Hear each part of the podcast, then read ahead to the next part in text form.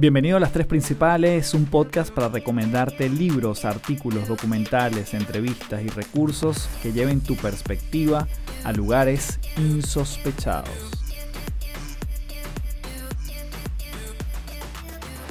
Hello, hello, bienvenido nuevamente a Las Tres Principales. Mi nombre es Carlos Fernández, arroba Café del Éxito en todas las redes.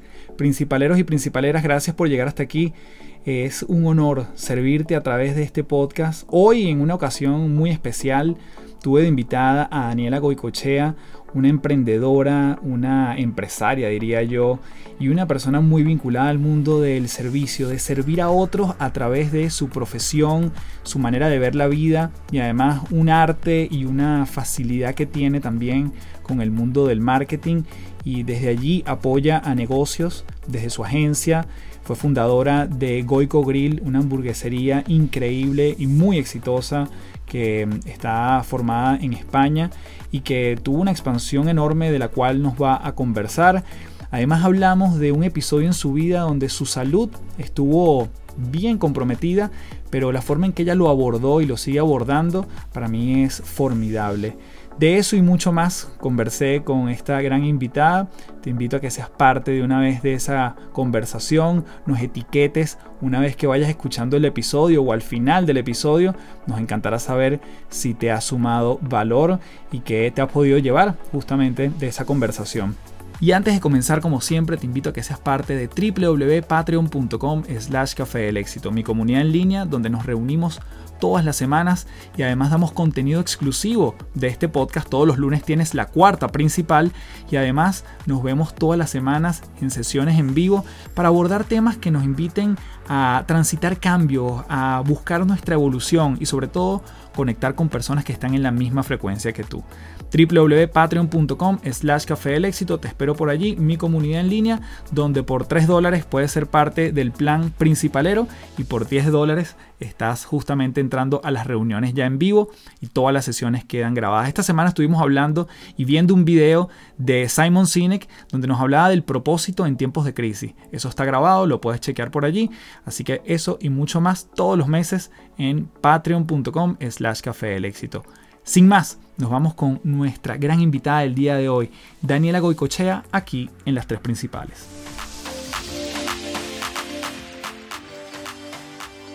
Bien, tenemos aquí en las tres principales a Daniela Goicochea. Dani, estoy demasiado feliz que estés aquí, bienvenida. Gracias, Café. Yo estoy también bien súper feliz y, y, qué rico pasar. Bueno, hoy es viernes, así que pasar un viernes hablando los dos acá. No, total. De verdad que yo tenía muchas ganas de conversar contigo. Tenemos mucha gente en común, típico que uno confabula y, interactúa mucho digitalmente, pero creo que es la primera vez que nos sentamos a hablar como largo y tendido.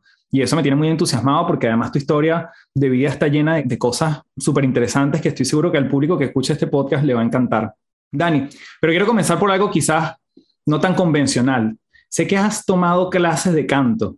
¿De dónde viene esa inquietud? Cuéntamelo todo qué fuerte que comencemos con esto, qué divino, por Dios. Sabes que esa es mi, mi, carrera frustrada, es ser cantante, es mi carrera frustrada, yo me muero por dedicarme eso en mi vida, en mi casa siempre hemos sido muy musicales.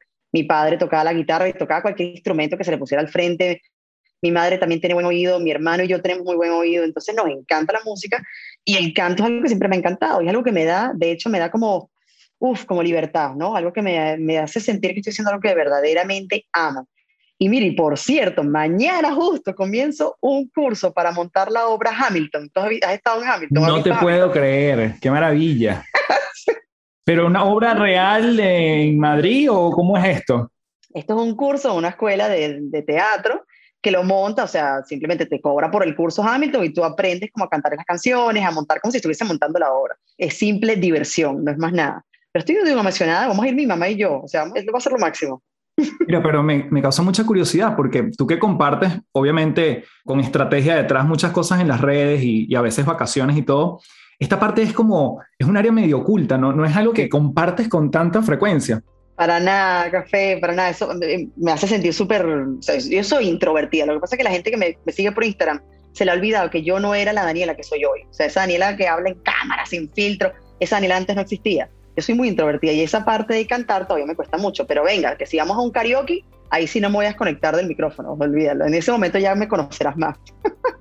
Bueno, eso es parte de, de esta conversación porque creo que además habla de tu interés muchas veces por, por hacer cosas que no están en el, en el paradigma normal. Es decir, hoy en día también hablar que un arquitecto se dedique a marketing puede ser disruptivo. Y tú hace años decidiste también dar ese brinco. Me quiero situar en, en esa Dani de Venezuela todavía. No me quiero adelantar a la Dani de España. ¿Por qué arquitectura? Café, tú tienes más o menos la misma edad que yo, ¿verdad? 39 recién. Bueno, yo casi 38, somos más o menos igualitos. Y, oye, venimos de una Venezuela muy conservadora, o sea, muy, muy complicada, ¿no? Y por lo menos mi generación, yo no sé si te pasó, pero mis padres en mi casa siempre ha sido un tema de que que estudiar universidad, que hay que estudiar los cinco años, hay que tener una carrera universitaria. Y en verdad a mí lo que me gustaba era diseñar y dibujar cuando yo estaba en el colegio. Pero me dijeron, bueno, lo más parecido a esto que tú puedes hacer a nivel universitario es arquitectura. Obviamente hoy, si yo estuviese saliendo del colegio otra vez, estudiaría diseño gráfico directamente. Me fascina el diseño gráfico, o estuviera algo con publicidad, algo de esto, más gráfico, más, o sea, esto me fascina. Pero bueno, estudié arquitectura, que fue una carrera preciosa. Yo estudié en la Simón Bolívar y amé la universidad, amé la carrera, amé mis profesores. De hecho, a mi marido lo conocí en la universidad, o sea, estudiaba conmigo. Y bueno, al final me gradué de arquitecto. No creas que me gradué muy bien, me gradué así, medio empujada. Pero mm, no me dediqué nunca a la arquitectura ni siquiera. O sea, de hecho, yo salí de la carrera y lo que me dediqué fue a la obra. La obra me encantaba, la construcción, lidiar con los obreros, revisar el mármol, ese tipo de cosas me encantaba. Nunca me dediqué de verdad a la arquitectura, cosa que mi marido, que sí es arquitecto, sí rajado vena, sí, es muy bueno y lo sigue haciendo. Entonces, salir de la arquitectura para mí no fue tan difícil. La cosa es que a dónde iba a ir. El tema del branding o el diseño no lo sabía hacer, me fascinaba, pero no lo sabía hacer. Intenté un poquito y no me fue, la verdad, es que demasiado bien tampoco. Pero bueno, sales de esa carrera e inmediatamente empiezas con este mundo de, de la, entran en las obras, una parte como más, más ruda de todo esto. Y tiene que ver, Dani, con tu personalidad también. Tú eres como, de lo que yo percibo desde lejos, como bien directa, como bien, como bien grano muchas veces. Creo que además pudiese intuir que por eso es que en la cultura española te puede ir tan bien, porque los españoles también son bastante el grano, no andas con tantos rodeos. Cuando tienes una idea, quizás la ejecutas. ¿Crees que va por allí también un poco tu personalidad con, con ese meterte en ese mundo? Yo creo que sí, Café, ahí diste con algo bien interesante. Sí, soy muy directa y soy muy decidida en ese sentido. Y yo siempre desde pequeña siento que he vivido un mundo, y esto no quiero que haya clichés ni nada, pero donde siento que, que el, tengo que de alguna forma demostrar que las mujeres podemos hacer exactamente lo mismo que los hombres, ¿no? Y que podemos estar en territorios de hombres, como puede ser el de una obra, que la obra es cero de mujeres, es un, es un territorio hostil. Y tenemos que lidiar con hombres que a veces no te ponen la atención que tú deberías. Entonces yo siempre me he enfocado en eso. O sea, si hay algo que yo no puedo hacer o que creo que pudiste ser mejor y que eso me va a cerrar puertas dentro de un territorio de hombres, lo voy a tratar de hacer mejor que nunca o mejor que nadie. Porque creo que las mujeres tenemos que de alguna forma inspirarnos entre nosotros de que no hay límites en lo que nosotros podemos hacer. Simplemente hay estereotipos y tradiciones, pero que simplemente hay que romper con eso. Yo creo que eso tiene que ver. Mm. Dani, la decisión de irte para España eh, estuvo netamente vinculada al abrir Goico Grill, esta hamburguesería increíble, que ya nos vamos a meter en eso, ¿fue directamente por esa razón que necesitaban en España, en esos territorios, o tenía otro vínculo de otras índoles? Fue la verdad es que medio casualidad, porque yo me iba a ir en el 2013 igual a hacer mi máster con mi marido, estábamos recién casados y nos íbamos a hacer los dos a estudiar una maestría. Y en el 2013, en enero del 2013, cuando yo llego a España, mi hermano coge el local y me dice, ayúdame con la marca que bueno, que en ese momento café, es que obviamente no teníamos ni idea de que esto iba a llegar a lo que es hoy, no teníamos ni idea, era un pequeño localito en Madrid y lo que yo me hice fue sentar a hacer un logo, hacer una carta y a crear Twitter, que era lo que había en ese momento. Eso fue lo que yo le ayudé. Entonces yo iba a mi máster, los fines de semana mi hermano se instalaba en mi casa, me decía, vamos a diseñar esto, vamos a diseñar esto, vamos a hacer esto. Y así íbamos, y así comenzamos. Pero bueno, fue, la verdad es que la vida, digamos, se dio para que resultara. Así fue. ¿Cuál fue el primer local de Goico? Queda en María de Molina, la calle María de Molina, en Salamanca estaba, y además era muy estratégico porque estaba al lado del, del instituto, ¿cómo se llama? El IE. El IE, que bueno, es una escuela de negocios súper conocida. No, y una zona muy pudiente también. Una zona pudiente, entonces estamos revolucionando de cierta forma el mundo de las hamburguesas, porque las hamburguesas en España, aunque no fuimos los primeros, había pocos que hacían hamburguesas gourmet. Estás más acostumbrado a McDonald's, a, Burger King, a cualquiera de estos baratos, ¿no? A fast food. Entonces, estar en una zona pudiente e internacional hizo que calara mucho más fácil, porque eran chamos pues que venían de Estados Unidos, que venían de otros países que sí habían visto esto antes y que empezaron a comerlo antes que el resto. Eso ayudó mucho. ¿Cuándo se toma una decisión? Porque hoy en día ya perdí la cuenta, yo creo que me quedé en ochenta y tantas, 82, 83 locales de Goico. ¿Cómo, estando en el inicio, se toma la decisión de, ok, ahora sí estamos listos para un segundo local y después vamos a otro? ¿Cómo eso, cómo se toman esas decisiones más allá de lo financiero? Tú que estabas como en la parte de marketing involucrada, pero entiendo que igual en toda la estrategia siempre estabas metida. Ojo, en esta estrategia fue únicamente de mi hermano. Mi hermano es el emprendedor de Goico y él fue el que en la cabeza dijo, que yo con este dinero, mi hermano estaba estudiando, bueno, eh, hacía de guardias en un hospital, entonces tenía, digamos, una entrada de dinero por otro lado, entonces no se gastaba lo que entraba dentro de Goico. Lo poco que fue entrando, que café el primer año fue muy fuerte, no creas que el primer año de Goico fue un éxito, no es ahorita, yo, ahora me siento mucho más capaz de lanzar un restaurante y que desde el primer día sea duro, pero en Goico no teníamos ni idea. Entonces el primer año fue pues que no entraba nadie. Al año fue que pudimos reunir, mi hermano pudo reunir de lo que se ganó, digamos, de lo que se facturó y reinventir, reinvertir en un segundo local. Que ese segundo local estuvo también en Salamanca y era chiquitiquitiquitico. Y cuando pudo, cuando pudimos, invertimos en ampliar ese local. Y eso mismo lo hicimos para el tercer local.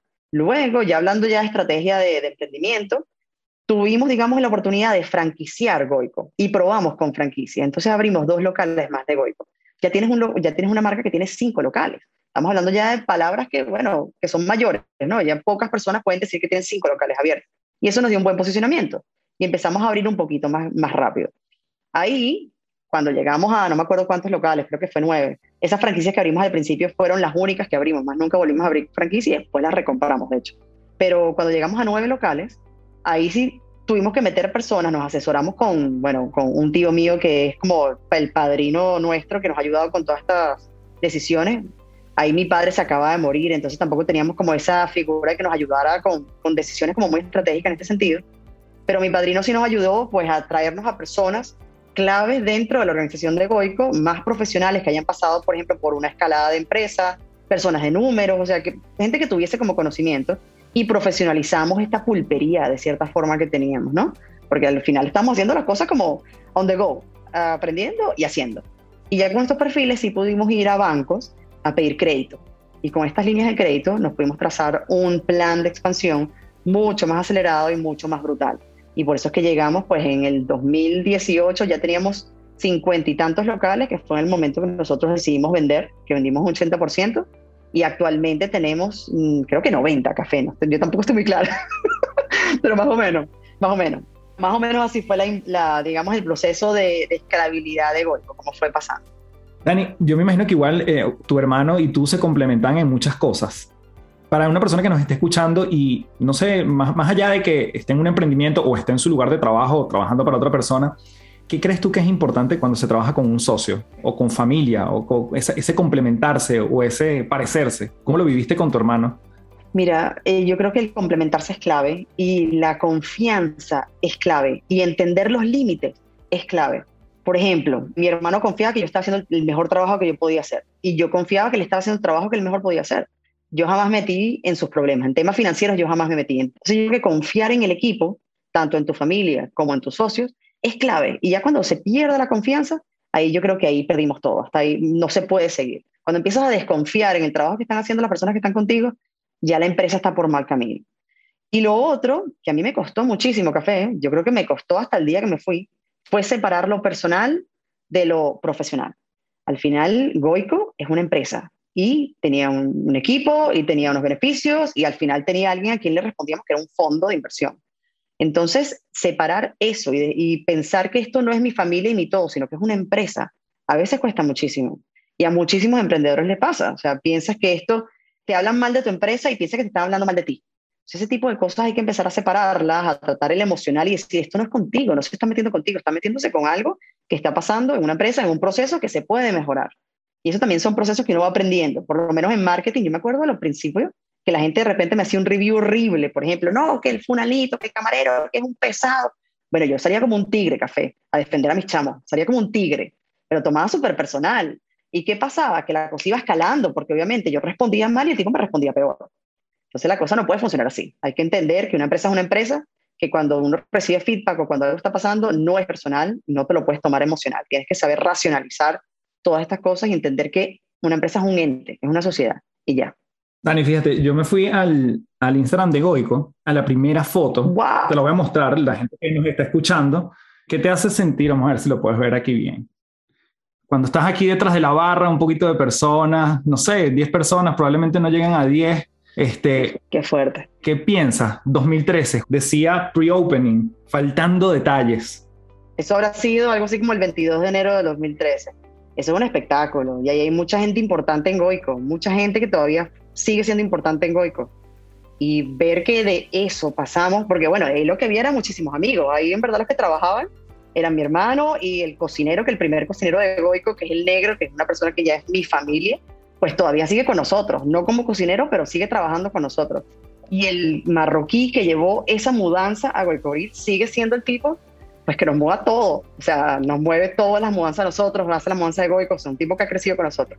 Y ver que pasamos de ese grupito tan chiquitico a 1500 personas, wow, o sea, es brutal, la verdad. No, y, me encanta que te muestres así, este, bueno, movida, porque, porque yo lo vi hacia abajo y yo decía, primero las fotos van cambiando, ¿no? Esos típicos filtros de Instagram que uno utilizaba al principio, pero yo creo que esto, esto uno tiene que conectar con, eso, con esos momentos que uno reivindica y, no podemos perder la perspectiva de lo que fuimos, ¿no? De lo que hemos construido. Y, creo que, bueno, obviamente es parte de tu historia. Dani, en este camino obviamente ha, habido altos y bajos, como tú dices, em, quizás disgustos, quizás personas que tuviste que, no sé, desvincular, me estoy, me estoy adelantando quizás, personas que tuviste que salir, decepciones. ¿Cuál fue el momento más duro en Goico que puedas recordar, que tú puedas decir, wow, esto, esto me costó? Aunque tú eres una, vuelvo a repetir, yo creo que tú eres una, una mujer bien pragmática, o sea, tú te caes y te levantas relativamente rápido, pero ¿puedes recordar algo que, eh, y qué aprendiste de ese momento? A ver, hay varios. Yo creo que cada salida de alguno de los chamos que estuvo con nosotros el primer día o que se fue añadiendo, digamos, a la familia al principio, fue difícil. O sea, ese justamente, cada vez que teníamos que salir de alguien que era considerado familia, era esa dualidad, ¿no? De, coño, o sea, te adoramos, pero no está funcionando, o sea, no, no está funcionando. Y eso creo que marcaron momentos muy difíciles en, bueno, que, que vamos a recordar. Y ojo, café, actualmente toda esa gente sigue siendo amigos. Uno jura que eso se va a acabar, y siguen siendo gente de familia, siguen siendo gente que, bueno, que tenemos recuerdos preciosos. Yo diría que cada uno de esos momentos fue difícil. Mm, el día que me fui, para mí ha sido, bueno, uno de los días más difíciles, o sea, tener que pararme al frente de, las 1.500 personas, porque además hicimos en un Waco Games, que es el evento que hacemos anualmente con todo el equipo, y pararme al frente de toda esa gente y decirle, señores, me estoy yendo, wow, o sea, o sea, se me quiero la voz, pues así mismo. O sea, fue un momento muy jodido. ¿Qué otro momento así a nivel empresarial hemos tenido difícil? Me, pusiste así súper a pensar. Mm, pero ya poniéndome más técnica, una vez nos cerraron el carnicero, café, o sea, agarraron y Sanidad cerró el carnicero. Imagínate que hoy se quedó sin carne. Imagínate el nivel de estrés que nosotros pasamos. O sea, tuvimos que ir corriendo, yo no, la directora de operaciones en ese momento, ir corriendo a buscar carniceros de un día para otro para poder ser, para, para no cerrar los restaurantes. Porque ¿qué pasa cuando cierran los restaurantes? Ponen un gentío en la calle sea, es que ya ni siquiera es, bueno, que vamos a dejar de facturar. Es que ahorita, brother, tenemos no sé, 600 familias que dependen de esto. O sea, nosotros no podemos dejar de hacer esto. ¿Entiendes? O sea, Goico mañana se muere y hay 1.500 familias que se quedan sin trabajo. O sea, cuando lo pones en esos números, tu responsabilidad y todas las cosas que haces toman una dimensión muy, muy brutal. O sea, ya no es, bueno, vamos a ver qué tal sale esto. No, o sea, Fíjate que tienes un gentío que depende de cada una de las decisiones que tome. Y eso, con el tiempo, a medida que va creciendo la empresa, o sea, sientes esa carga aún más fuerte. Yo diría que esos son los momentos más difíciles que hemos vivido. Gracias a Dios no hemos vivido demasiados momentos y las cosas fueron saliendo y han sido, han ido saliendo muy bien. Pero esos pequeños momentos definitivamente marcan, marcan la vida, sin duda. Dani, en el 2018 yo me llega la noticia de que ustedes han sido adquiridos por este fondo de inversión francés, si no me equivoco, ¿no? Y mm, yo se lo pasé, te lo juro, se lo pasé a mi familia también en Madrid, que tengo familiares allá, y le dije, qué maravilla, porque además la primera vez que comí un goico fue en el 2015, me comí una Kevin Bacon, por cierto, y me llenaba muchísimo orgullo saber que eso estaba sucediendo, ¿no? Pero, pero era, en mi cabeza era algo como muy, muy grande, ¿no? Esto ¿pudieses decir que les sucedió, les llegó o ustedes lo buscaron también de una forma un poco más intencional que esto pasara, que esta fusión sucediera? Mira, Café, te puedo decir que lo buscamos. Nosotros no es que lo buscamos de que vamos a queremos que vender, pero sabíamos que Goico es una empresa que en algún momento tenía que pasar a manos más profesionales, más industriales. Y nosotros lo que hicimos fue adelantarnos, pensar en qué momento era el adecuado justamente para este paso y prepararnos para ese paso. Por eso, por ejemplo, te digo que compramos la franquicia. En ese momento sabíamos que la mejor forma de entregar esta empresa era entregar un 100% de manos muestras, ¿no? Exacto. Era mucho más atractivo. Entonces recompramos esas franquicias. Eh, mejoramos los procesos, mejoramos los manuales, mejoramos todo lo que hacíamos internamente para poder entregar una empresa que estuviese mucho más completa, mucho más, digamos, redondita. Entonces sí, lo buscamos, o sea, de cierta forma lo buscamos. El momento que iba a pasar y a quién se lo íbamos a vender y por cuánto, pues obviamente eso fue después, esos números, esa gente llegó después y creo que fueron las personas que compraron Goico son las personas correctas. Es un fondo pues con muchísima experiencia, son unos cracks, o sea, les tenemos un cariño gigante y están poniendo Goico en la dirección correcta una dirección mucho más profesional, que quizás como la llamamos nosotros, que no está mal lo que nosotros hacíamos, pero es que los momentos, las empresas viven ciclos, o sea, viven momentos. Y el momento que Goico actual es el momento correcto, en las manos correctas de las personas que están ahí. Dani, el 2020 que fue tan fuerte en términos de restaurantes, por ejemplo, ya no era parte de ustedes, digamos, no estabas tú metida en el negocio, pero ¿qué hubieses hecho tú? ¿Te lo has planteado? ¿Qué hubieses hecho tú con todos los restaurantes cerrados? Más de 80 tiendas que hubiesen vistos en la necesidad de cerrar, que hubiesen maniobrado? ¿Qué palancas hubieses movido? ¿Te lo has preguntado? Sabes que trato de no preguntármelo, no mm. preguntármelo porque la verdad es que trato de confiar en que lo que hicieron es lo correcto. Entonces no, no, no le busco cinco patas al gato, o sea, quizás se me hubiesen ocurrido varias cosas, pero es que al final las cosas que a mí se me ocurren que hubiese podido hacer dependían de mil otras cosas más. O sea, cualquier cosa igual depende de que recursos humanos estén funcionando, de que operaciones estuviesen funcionando, sea, hay demasiados factores en una empresa como para pensar, ah, yo lo hubiese hecho mejor. No, o sea, estoy segura que esta gente es capaz de haber pensado lo que yo pensé, ¿entiendes? Y lo habrán, por ejemplo, borrado apenas vieron que no funcionaba. O sea, hay demasiadas personas inteligentes para tomar decisiones y yo me imagino que la decisión que tomaron en todo lo que hicieron es la correcta. Mm, y si hubieses estado tú allí en ese 2020 como parte de Goico tal cual, CMO en su momento, en términos de marketing, ¿qué crees que hubiese sido lo mejor? O si vuelve a suceder algo, ¿cómo asesoras a tus clientes que están mucho en ese mundo? Que vuelva a suceder algo similar. Mira, yo creo que lo que hicieron fue correcto. De hecho, el equipo de marketing que está en Goico es mi equipo. O sea, yo dejé mi equipo ahí. A los chicos que, digamos, se formaron conmigo en Goico, son ellos los que estaban ahí resolviendo y dando la cara en la pandemia. Ellos lo hicieron muy bien. O sea, ellos hicieron lo que pudieron, lo que pudieron hacer en ese momento tan delicado, porque era muy delicado. A nivel de comunicación era muy delicado. Estaba la plantilla completa de Goico en ERTE, en sus casas. Entonces, ¿Cómo llamas a otra cosa? ¿Cómo llamas a otro sentimiento teniendo toda tu plantilla, por ejemplo, en casa? Es complicadísimo. Yo creo que yo hubiese actuado de la misma forma. Ahora, después de una pandemia, yo creo que todos también aprendimos cosas. Estoy segura que tanto Goico como nosotros vuelve a pasar algo así y a ver, habremos aprendido lo que pasó y actuaremos de forma diferente. Pero, ¿qué haría yo con mis clientes? O sea, lo que hice. Yo lo que hice fue invitarlos a comunicar, invitarlos a ser honestos, a ser auténticos, a encontrar sus propósitos y a justamente tratar de asociarse a él, ¿no? a su propósito, a sus valores y no tenerle miedo. Al final era un momento para comunicar autenticidad, para comunicar las bases de nuestra marca y no intentar vender, porque no se podía vender.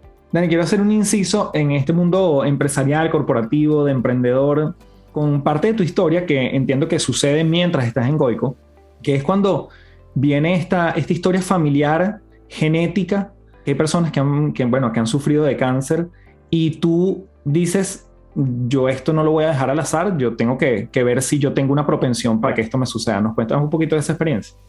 Claro, no, a mí me encanta contar esto, pues esto es un tema que no todo el mundo conoce y posiblemente mucha gente sufre. Y esto es la mutación del BRCA, del, del gen BRCA, que es un gen pues que cuando lo, cuando lo tienes mutado, por decirlo de cierta forma, lo que pasa es que tienes un 70% de chance de tener cáncer de mama, además joven, entre 40 años, 40 y 45, y cáncer de ovario tienes un 40-50% de chance, o sea, es una locura de, de porcentaje. Entonces, bueno, yo en mi caso eh, no me había dado cuenta nada de esto hasta que mi padre muere en el 2016, que muere de cáncer, un cáncer además que se lo come muy rápidamente, y mi hermano que es médico empieza a pensar la cosa y dice, oye, mira, mis abuelos ni siquiera los conocimos y los dos murieron de cáncer. Tenemos la prima de mi papá que también murió de cáncer, o sea, hay como muchos cánceres en la familia, vamos a hacernos este test. Y digo, claro que sí, obviamente, vamos a hacernos este test genético a ver qué, por si acaso.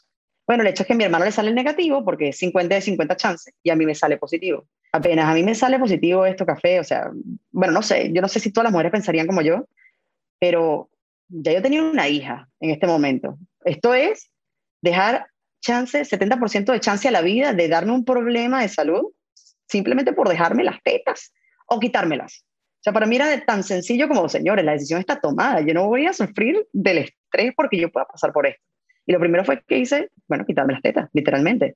Fui al doctor, señores, esto se va. Quítenla. Esto se va, yo no voy a estar en esto.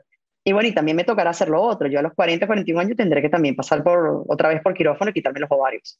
Porque yo creo que, o sea, dejar a la suerte algo tan importante como la salud, si uno puede prevenir, oye, mucho mejor. Y, y mire, y, muchos hemos pasado, no sé si es tu caso, Café, pero el tema del cáncer es, es muy fuerte, es muy fuerte y no se lo deseo a nadie, menos a mi hija, que pase por eso. Que, o sea, que pase por que su mamá sufre o su padre. Por supuesto. ¿Qué cambió, en Daniela, después de, de, ese momento de decisión? O sea, ¿te permitió ver las cosas distintas? ¿Te permitió decir, wow, em, digamos, estamos en un mundo finito y nos vamos a morir? Literal. un antes y un después eso que dices es tal cual lo que me pasó. Empecé a ver la vida de otra forma, empecé a saber, a entender que así me quito lo que me tenga que quitar, a mí me puede dar por cualquier lado. O sea, igual un tema de medio lotería, ¿no? Al final. Entonces, hay que hacer lo que uno pueda en el tiempo que uno pueda. O sea, yo no paro café, yo no paro, no paro de inventar cosas, de crear cosas, de, de vamos a crecer la empresa, vamos a hacer cosas, pues uno no sabe hasta cuándo va a estar aquí. Y yo soy una persona que quiere dejar un impacto de alguna forma. Y sé que el tiempo seguramente está contado. Entonces no quiero perder ni un minuto. A partir de ese momento yo leo como una desgraciada, o sea, he conseguido muchos mentores en libros, cosa que me ha ayudado muchísimo a mí. Y bueno, y pongo las, las ideas en acción. O sea, no, no me tardo demasiado en nada, sino que acciono. Mm, me identifico mucho con esa parte porque yo soy muy orientado a la acción, a pesar de que, y no me quedo tan pegado cuando las cosas no me salen como quiero, porque siento que hay un próximo día, ¿no? Exacto. Em, voy a aprovechar que mencionaste los libros, que yo soy un fan de esto. Recomiéndanos un libro, vamos a hacer un paréntesis porque nos recomienden un par de libros que te hayan, para ti sean como claves en este mundo. 100%, mis libros claves. El primer libro que me leí, que fue, bueno, después de, digamos, de este periodo, que fue uno que se llama Delivering Happiness. No sé si te lo has leído, es un libro que a mí me fascina. Tony Shai, sí. Tony Shai, que bueno, lamentablemente murió hace poco, mm. pero es un librazo para todo emprendedor, para todo el que quiera crear un proyecto, o sea, un libro que te invita a, a pensar en tu gente, en tu equipo y en sus valores y en transmitir eso al cliente. Es espectacular, a mí ese libro me fascinó y lo leí como un momento muy importante también dentro de mi carrera en Goico y lo pude aplicar. De hecho, hice que toda la oficina, que éramos en ese momento 40 personas, se lo leyeran. O sea, compramos 40 libros ay, se lo mandamos a los chamos de los locales. Te imagino perfectamente haciendo esa tarea. O sea, es demasiado tú. Todos a este libro y un club de lectura. literal, literal. Pero bueno, fue espectacular ese momento. Luego, otro libro que también recomiendo es Shoe Dog. ¿Te lo has leído? El del fundador de Nike. No, pero sé cuál es, pero no. El de Phil Knight. El de Phil Knight. Eso es un libro que también para mí fue espectacular, o sea, porque es ver un imperio, que además es una marca que yo admiro infinitamente por la forma en que hace las cosas, cómo se construye desde cero y por las cosas que tuvo que pasar este hombre, que al final todos somos emprendedores y todos pasamos por las mismas cosas. Este tipo pasó por lo mismo que pasamos nosotros. Entonces, ver construirse eso, bueno, además que te lo lees y yo café. En mi casa no entra otra marca de zapatos. Yo solamente compro Nike y Jordans. No compro más nada. Soy mega fan, mega fan. Sobre todo. Es otra parte, otro, otro placer culposo. Bueno, ni, ni culposo, pero eres muy fan de los sneakers y los Jordan. Súper, tengo ahorita puesto unos espectaculares, después te los muestro. y otro libro, y este libro va más para tu audiencia femenina, es un libro que a mí me fascina, que se llama Untamed, como desdomesticada. Desdomesticada, es un libro de una, de una autora que se llama Glennon Doyle, y esta mujer habla justamente de la desdomesticación de la mujer, de cómo las mujeres hemos sido domesticadas de cierta forma a través de los años, a través de la cultura, a través de la sociedad. Y es una invitación a, convertirte en una chita, o sea, a ser libre, a correr, a hacer lo que tú quieras. Y es un libro que de verdad se lo recomiendo, pues, a todas las mujeres, sobre todo a mujeres con hijas, también se lo recomiendo. Es un librazo, o sea, además es divino leérselo, te va a sentir súper empatizada. Mujeres, estoy hablando con mujeres, estoy hablando con café. Mujeres van a sentir mucha empatía. con este libro y estoy segura que les va a inspirar. Maravilla. Bueno, ya ahí nos empezaste a dar recomendaciones. Dani, ¿cómo te energizas tú? O sea, ¿cuál es tu, tu refugio? ¿Qué es lo que a ti te llena de gasolina en el día a día? Música, mi hija, bueno, mi familia y mi gato. Yo creo que esos son los que me dan energía. Maravilla. Cosas a veces que quedamos por sentado, pero están allí. Sí, ¿qué más les voy a buscar? Están ahí, mm. tal cual. Dani, quiero dar un salto porque nuevamente marzo 2020, te atreves a emprender 10 días después, pandemia. Brandcrops, cuéntanos esta iniciativa que nuevamente de pasar de un mundo tangible como es hamburguesas, ahora a un mundo más de, ideas, más de intangibles, de vender soluciones. Ese puente, ¿cómo, cómo se tendió después que te despides de, la marca? Brandcrops, Brandcrops fue un salto, yo creo que un salto semi al vacío, café, porque, bueno, es emprender, buenísimo, vamos a emprender, está Cristi conmigo, Cristi viene de Goico, las dos nos metemos, vamos a hacer una consultoría porque yo odio las agencias, por decirlo de una forma bonita, y creamos Brandcrops. Entonces, al principio, buenísimo, los primeros tres días, el cuarto día o al décimo día, Pedro Sánchez, el presidente español, nos dice para su casa, todo el mundo confinado. Y nosotros, ah, chicos, qué, qué bueno. Sorpresa. Entonces, bueno, ahí fue en primero un bajón y que, wow, ¿qué vamos a hacer? Después nos dimos cuenta que más bien era una oportunidad, porque al final la gente en, pandemia lo que necesitaba era comunicar. Pero bueno, tampoco era la idea salir a, a, aprovecharnos de la gente que la estaba pasando mal. Entonces lo que hicimos fue crear contenido y dárselo a la gente. El Instagram de Brand Clubs sale por eso. O sea, era un momento de vamos a aportar nuestro conocimiento, vamos a aportar a la causa, que la gente está pasando muy mal, vamos a ver cómo podemos hacer para apoyar a toda esta gente, sin la necesidad quizás de buscar clientes. Obviamente esta estrategia después resultó en una creación, digamos, un vínculo de confianza con muchísima gente que se ha convertido en nuestro cliente, ¿no? Entonces nos ayudó muchísimo quizás a dispararnos. Y también al nosotros venir pues de hostelería, los hosteleros aquí nos conocían, a Cristi y a mí, nos han buscado muchísimo. Actualmente nuestros clientes en un 75% son de hostelería. Hemos trabajado con marcas como Papa John's, estamos trabajando con Tony Romas, estamos trabajando con los grupos hosteleros de, de cadenas hosteleras más grandes de aquí España actualmente, ¿no? Pero para mí, bueno, tú me has hablado ah, sobre hablar sobre el síndrome del impostor. Me imagino que sí, ¿verdad? Sí, sí, una maravilla, pero menciónalo porque creo que es súper clave. Bueno, eso es justamente lo que hablábamos, ¿no? Yo vengo de arquitectura, me puse a hacer marketing, no tenía ni idea de que era un DAFO. Un DAFO es lo más básico que puede haber en marketing, ¿no? Yo no tenía ni idea de que era eso. Entonces yo sufría muchísimo cuando hablaba con alguien de marketing, pues además a nosotros hasta nos dieron un premio de marketing, café. Nos dieron un premio de marketing en el 2018 a unas personas que no tenían ni idea que era un DAFO. O sea, tú dices, wow, esto, esto es raro. Pero bueno, eso me daba a mí en el ego, no en el ego, pero en la inseguridad. Y la única forma que yo tengo para atacar eso es, primero, recordándome lo que he logrado y segundo, educándome, o sea, metiéndome en cursos, cursos, cursos, cursos, leyendo, leyendo, o sea, estoy constantemente haciendo eso, no paro. Bueno, ahora, como emprendedora, me doy cuenta que yo también tengo muchísimas debilidades como emprendedora, porque estamos ahora que startup, me toca ocuparme de lo que quizás mi hermano se ocupó cuando comenzó, cuando comenzó Goico. Finanzas, operaciones, recursos humanos. Oye, yo lo que sé hacer es marketing. Entonces, todo este tipo de cosas me han costado muchísimo. O sea, he tenido que pedir muchísima ayuda, he tenido que, tenido que bueno, he cometido miles de errores, café. Pero bueno, son, han sido partes del, del aprendizaje, ¿no? Ahora, por ejemplo, gracias a mi síndrome del impostor, me estoy metiendo en un máster para aprender a hacer dirección general, ¿no? Para mejorar justamente estos skills. Pero um, ha sido como volver a empezar, porque yo pensaba que yo iba a hacer marketing por empresas muy parecidas y bueno, primero, todas las empresas que han llegado son completamente diferentes, cada cliente es completamente diferente y me ha tocado pues sacar adelante una empresa, más allá de yo sentarme a hacer estrategia. Y eso ha sido complicado, o sea, ha sido complicado, ya son, ya el, el nivel de estrés, o sea, son, no sé, 20, somos 26 personas que tengo que, tengo que velar porque estas personas coman a final de mes, ¿entiendes? Cobren. Y ya eso es un nivel otra vez de presión fuerte que tengo encima. Entonces, nada, o sea, yo creo que otra vez volvemos a que la vida son ciclos los ciclos se abren, se cierran y uno va creciendo y sale una nueva persona al final de ese ciclo. Yo, imagino que el día que yo termine de, como de, estar tranquila en Brandcrops, que tengamos esto como mucho más, más armado, o sea, más, más ideal, voy a ser una persona quizás mucho más preparada para un emprendimiento completo. Hoy por hoy todavía hay demasiadas cosas que me faltan aprender. Dani, y si, te pregunto, porque creo que además tienes una capacidad muy rápido de crecer, porque sabes que tu expansión también va a depender del número de personas que están contigo. ¿Te has puesto un límite? Es decir, que tú digas, mira, yo más de, por decirte, 30 personas, hasta aquí llegamos. O eso no está en tu cabeza. Tú dices, bueno, esto seguirá y a lo mejor llegamos a las 1500 de, de, de Goico. ¿Tú te imaginas qué espectáculo? Seríamos una de estas, no sé, consultoras gigantes en el mundo. Ese es mi sueño.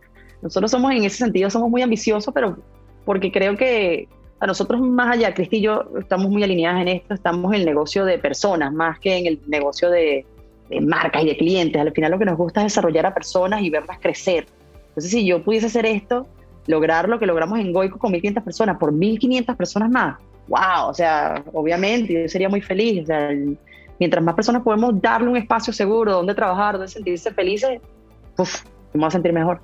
Dani, y más allá de la parte técnica, cuando te toca entrevistar a alguien, ¿qué buscas en esa persona y cómo sabes que lo tiene en un espacio tan corto como una entrevista? Que sé que igual durante la pandemia te tocó hacer muchas por Zoom, por ejemplo, en el inicio de todo esto. Yo creo que los valores al final son lo que nos unen, la, forma de ser, el cultural fit, justamente. Para mí priva eso antes de, tus skills, antes de que tan experto eres en algo. Si yo siento que una, uno de los chamos, una de las chamas, pues no va a tener ese, ese fit cultural, va a ser, digamos, van a chocar en cosas que son muy básicas, eh, yo prefiero no contratarlo. Y ojo, no quiero decir que sean distintos, porque a mí me gusta la diversidad. Trato, he intentado que haya diversidad, aunque somos todavía casi todas mujeres, pero sí siento que hay cosas que debemos compartir, que debemos estar alineados. O sea, nosotros tenemos nuestros valores internos, nuestras conductas internas y hay que respetarlas. O sea, por ejemplo, un ambiente de tantas mujeres, imagínate un ambiente de mujeres tóxicas, chismosas. No se puede, no se convive así. Entonces, hay momentos en, en este, como tú dices, son que una hora que tú le digas una entrevista, máximo dos, tres entrevistas que haces. Nos hemos equivocado ya, no una vez, nos hemos equivocado más de una vez, pero bueno, también hemos aprendido a hacer mejor las entrevistas, a entender bien a las personas. Hay un libro, pero hablando de, libros, que se llama The Who, que, o sea, Who, mentira, se llama Who, que justamente habla de, de, los procesos de entrevistas, de cómo entender los red flags que puede haber de, de, los candidatos, de la cantidad de horas que verdad deberíamos dedicarle, que deberían ser en verdad 8 o 9 horas. Como dicen, hire slow, fire fast. ¿no? O sea, tómate tu tiempo para meter a alguien en tu equipo, pero cuando ves que no funcionan, sácalo rápidamente, porque si no te puede intoxicar el ambiente. Cosa que es importantísimo tenerlo en cuenta. Y aquí volvemos a otro tema, racionalismo. Esto no se puede hacer si no es emocional 100%. Si te dejas, por ejemplo, hay mucha gente que me dice, no, yo solamente con el feeling ya lo dejo pasar. El feeling no es suficiente. a veces pensamos que esos impulsos o ese feeling que tenemos es suficiente para tomar buenas decisiones y no, hay que tener un buen balance entre racional y, y feeling, porque si no te puede salir el tiro por la culata, como decimos nosotros. Dani, tú que lees tanto, ¿cómo pasas de la, de la teoría o de la lectura a la práctica? ¿Tienes algo como deliberado, muy claro que tú dices, déjame poner en práctica esta técnica? Porque tú debes sufrir de lo mismo que yo, que lees algo y ya lo quieres implementar o ya lo empiezas a decir y ni siquiera tú mismo lo has entendido y a mí me pasa eso todo el tiempo. El cual café me pasa igualito, muy fuerte. O sea, pobre gente en la oficina, cada vez que me termino un libro, así como que Dani viene con proyecto nuevo. me pasa tal cual, siento que tengo que ponerlo en práctica porque me parece tan brutal que bueno, que necesito, porque si no lo pongo en práctica se me va a olvidar y no va a servir de nada el libro que me leí. Literal, literal, yo todos los libros los pongo en práctica, no tengo un proceso, pero sí, sí, apenas los leo, los hablo con alguien del equipo, alguien encargado, bueno, mira, te vas a leer este libro y vas a ponerlo en práctica, ¡Pim! vámonos. O por ejemplo, si me leo un libro para mejorar el feedback que estoy dando, literalmente haciendo todas las niñitas, vamos a hacer feedback niñitas, porque quiero poner en práctica esto. Entonces sí, sí, o sea, no, no hay uno, la verdad no tengo un proceso, pero sí, soy muy de poner en acción todo lo que leo. Sí es bueno, obviamente. Libros de marketing que no has mencionado, quizás uno, o los más recientes que te hayas leído, que te hayan funcionado, que tú digas, oye, esto me, me sumó. Mira, hubo uno que me leí hace relativamente poco, ya hace quizás como, como un año, que se llama Construyendo un Story Brand, en verdad, es Building a Story Brand, es de Donald Miller, y es un libro brutal porque no es tan técnico, sino que es muy práctico y te da casi que en pasos todo lo que tienes que hacer para montar tu negocio digital, para lanzar los mensajes correctos en redes sociales, en tu página web, para dejar ese llamado a la acción súper claro. O sea, todo esto es un tema de contar historia, porque es historia lo que vas a contar, pero involucrando al cliente en el centro de tu proceso. Es un libro divino, lo recomiendo 100%, Building a Story Brand de Donald Miller. Y luego hay un libro que me leí ya hace más tiempo que es de Seth Godin, que es uno de los gurús actuales de marketing, que se llama This is Marketing, así, esto es marketing. Es un libro que también yo me imagino que a futuro se va a convertir como una especie de Biblia, porque es literalmente te explica el marketing para una persona que no ha tenido demasiado contacto en marketing, pero que quiere aprender un poquito más. O que quizás ha hecho marketing, pero como yo, no sabía qué estaba haciendo. Entonces esto te pone nombre y apellido a todo lo que estás haciendo y te pone proceso a todo lo que estás haciendo, cosa que está muy bien. Esos dos los recomiendo 100%. Buenísimo. Siguiendo con las referencias. Dani, para ir cerrando esta conversa que yo pudiese hablar, como sabes, horas contigo, creo que tenemos muchas cosas en común. 100%. En principios del 2020, llega esta aplicación Clubhouse y tú te convertiste en una embajadora de esto. Me acuerdo una vez que tú cambiaste tu video que dice responsable de la invasión venezolana en Clubhouse. ¿Qué pasó con esa aplicación o qué sigue pasando? Ay, café, a mí me da mucha lástima porque Clubhouse prometía muchísimo. O sea, era, mira que, mira, nosotros nos conocimos en Clubhouse, de hecho, yo conocí, mira, a Michael lo conocí en Clubhouse. Tuve acceso a personas que siempre he tenido muchísima admiración a través de una plataforma como Clubhouse, que quizás ese contacto nunca lo hubiera logrado en Instagram o no lo hubiera logrado en otra plataforma. O sea, era una plataforma que prometía muchísimo porque te permitía esta, este, esta humanización de la relación, ¿no? Esa cercanía con personas que antes no pensabas. Pero yo creo que ellos tardaron demasiado. Esa estrategia que ellos tuvieron de exclusividad, de que no puede entrar la gente, la llevaron demasiado al límite. Entonces la cosa se quedó ahí, perdió como el, el power, la gente se cansó de esperar. Luego también, o sea, el problema es que todos los que entramos al principio tenían un perfil parecido, la gente estaba, todo el mundo quería lo que era, era vender sus servicios y oye, la gente se cansó. O sea, no, la gente no quiere que le estés vendiendo cosas todo el día. Y si entras en una plataforma y ves que todas las opciones para entrar son servicios o coaches o, o, no sé, gente que está vendiendo algún producto, dices, ay, no, qué flojera, ¿entiendes? Y de hecho, yo de vez en cuando, muy de vez en cuando, todavía me meto a ver si algo ha cambiado y son los mismos cuartos que había cuando nosotros nos metimos, igualito. Digo, ay, no, no, qué flojera. Pero es una oportunidad desperdiciada, sinceramente. Ojalá le sepan dar la vuelta, porque el potencial lo tiene. En verdad, es una aplicación completamente diferente. Estuvo espectacular. Las conexiones que yo hice en Clubhouse, como te digo, fueron bellísimas. Bellísimas y todavía tengo amigos que he hecho por Clubhouse. Amigos. Y bueno, eso se lo deseo a todo el mundo, obviamente, ¿no? Pero tendrían que dar la vuelta, la verdad. Qué maravilla. Bueno, yo creo que sí, es, interesante reflexionar estas cosas que son tendencia o que se convierten en modas, pero a lo mejor no terminan teniendo esa repercusión, ¿no? De, convertirse en esos unicornios que a veces prometen. Dani, como esto se llama las tres principales, te quiero pedir que, bueno, ya, ya no te voy a pedir libros, pero tres cosas que nos dejes para seguir evolucionando, practicando de esto que hemos conversado, que tú sientes que le puedas sumar a la audiencia, tres cositas que te han funcionado a ti en tu vida y luego cierro con una última pregunta que me acaba de surgir. Ok. Bueno, como me agarraste como medio desprevenida de esto, voy a ir pensándolas una a una. La primera, que la hemos hablado, el tema de poner en acción, que tú también me has dicho que, que eres muy de poner en acción. Esto es importantísimo. A veces tenemos ideas y le damos tanta vuelta, tanta vuelta, tanta vuelta, los queremos tener tan perfectas, tan perfectas, tan, tan perfectas que nunca ven la luz. Entonces, ahí mi recomendación ya para emprendedores, para personas que tengan proyectos en la cabeza, es que se lancen, al final ningún proyecto va a ser perfecto. la perfección no existe y el proyecto, mientras lo tengas engavetado, no vas a recibir ningún tipo de feedback ni vas a poder crecer. Cuando lo pongas en la calle y lo empieces a testar, es que de verdad va a coger forma. Entonces, si tienen ideas, de una vez prototipen y lancen al mercado. Eso sería como una recomendación ya a modo, a modo emprendedora. Déjame ver otra a modo marketera. Eh, a modo marketera, y esto ya es una recomendación que me encanta, dejen de vender, dejen de vender en Instagram nadie quiere que le estén vendiendo en Instagram. Yo trato con muchos clientes, tenemos muchos clientes y veo muchas marcas que creen que Instagram es un canal más tradicional de, comunicación. Tenemos que aprender a adaptarnos. Instagram no tiene nada que ver y las redes sociales no tienen nada que ver con lo que antes se hacían en comunicación y en publicidad. Esto es un canal de conversación para entablar relaciones, para crear conexiones y para justamente fidelizar a la gente con un contenido que les pueda aportar valor. Siempre estamos tratando de vender y se nos olvida lo más importante que es aportar valor. La tercera, muy alineada con eso, es entender que lo que estamos haciendo es resolver problemas. Cuando nosotros nos vamos a, ofrecer servicios, a vender productos, no es que estamos vendiendo productos, no es que estamos vendiendo un iPhone o estamos vendiendo algo, estamos solucionando problemas y a veces no nos damos cuenta de eso, a veces lanzamos cosas que no solucionan absolutamente nada. Entonces, pensar qué problema estamos solucionando. Y ojo, esto no estoy solucionando, eh, un iPhone no soluciona un tema de comunicación, digamos, telefónica. Soluciona otro tipo de problema, soluciona un problema de estatus y de pertenencia. Entonces, entender de verdad qué estamos solucionando nosotros con nuestros productos, nuestros servicios y entender cuáles son los problemas de las personas que estamos nosotros tocando y ver cómo se los podemos solucionar. Yo creo que esa es la forma mejor de llegarle a las personas y de verdad lograr, digamos, posicionar nuestros productos, nuestros servicios en la mente de la gente. Ahí ya te dije tres, metí una ahí medio doble. No, estaba increíble. Dani, si lanzaras una botella al mar con un mensaje que sabes que tu hija va a leer en 15 años, ¿qué le pondrías a ese mensaje? Uy, a ver, qué bonita esta pregunta, vale. ¿Qué le pondría a mi hija para que lea dentro de 15 años?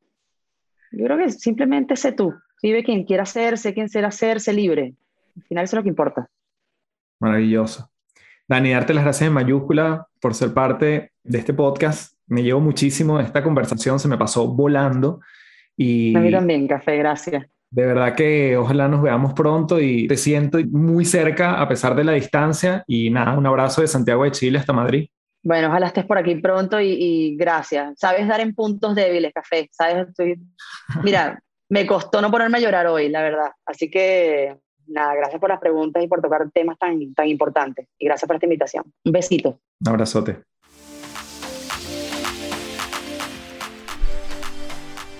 Bien, qué maravilla que te hayas quedado hasta el final de esta entrevista. Gracias por llegar hasta aquí. Como siempre te pido, me puedes dejar tu review en Apple Podcast, en Instagram, nos puedes etiquetar arroba denigoico, arroba café del éxito. Y bueno, lo que más te llevaste de esta conversación lo puedes dejar por allí, por esa vía. Asimismo, te invito a que seas parte de patreon.com slash café del éxito, mi comunidad en línea. Y como siempre, me despido en esta oportunidad diciéndote, transfórmate en paz. Chao, chao.